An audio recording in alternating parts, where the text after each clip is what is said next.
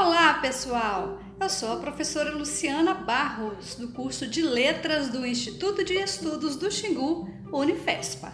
Hoje vamos começar a conhecer um pouquinho de uma outra narrativa de Eneida de Moraes. Vamos lá? Ouçam o ruído dos jacumãs. Telegramas de jornais acordaram em mim lembranças, saudades de um ardente amor. O Amazonas está enchendo. As águas do Amazonas sobem. Cidades amazônicas estão sendo inundadas. Várzeas e cais de Santarém e Alenquer desapareceram sob as águas. O caboclo sai e, quando volta, não encontra a palhoça que águas engoliram. O Amazonas. Se eu pudesse dizer, sem ser ridícula, que esse rio embalou meu sono de menina. Se eu pudesse contar, sem parecer piegas, que meu pai, caboclo autêntico, desde que chegávamos à idade de quatro anos, começava a levar-nos para viajar com ele, esse rio que tanto amava. Se eu pudesse relembrar que diante daquelas águas, aquele homem contava-nos lendas, falava-nos em volume trajetórias, afluentes, furos, igarapés, paranás.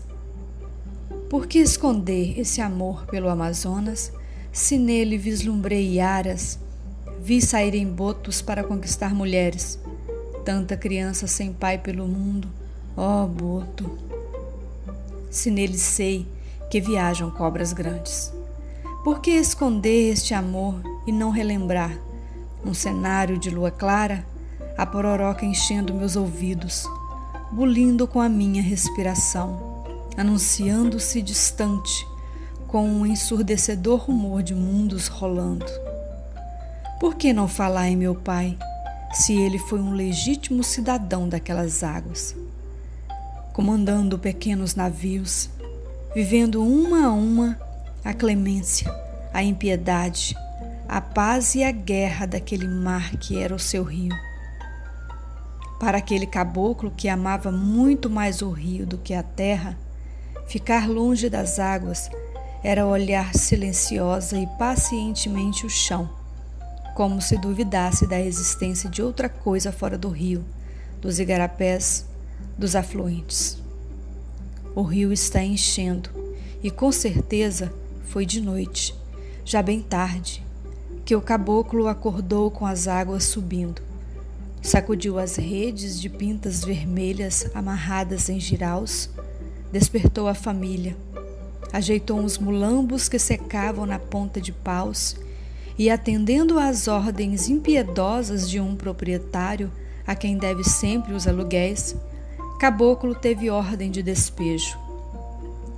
Não usará uma praga ou uma blasfêmia Sempre foi assim, desde que se entende. Quando o rio enche, leva casas, destrói moradias. Se lhe disserem que nunca houve um enchente igual àquela, Caboclo resmungará sorrindo incrédulo e talvez formule uma ironia. Sempre foi assim.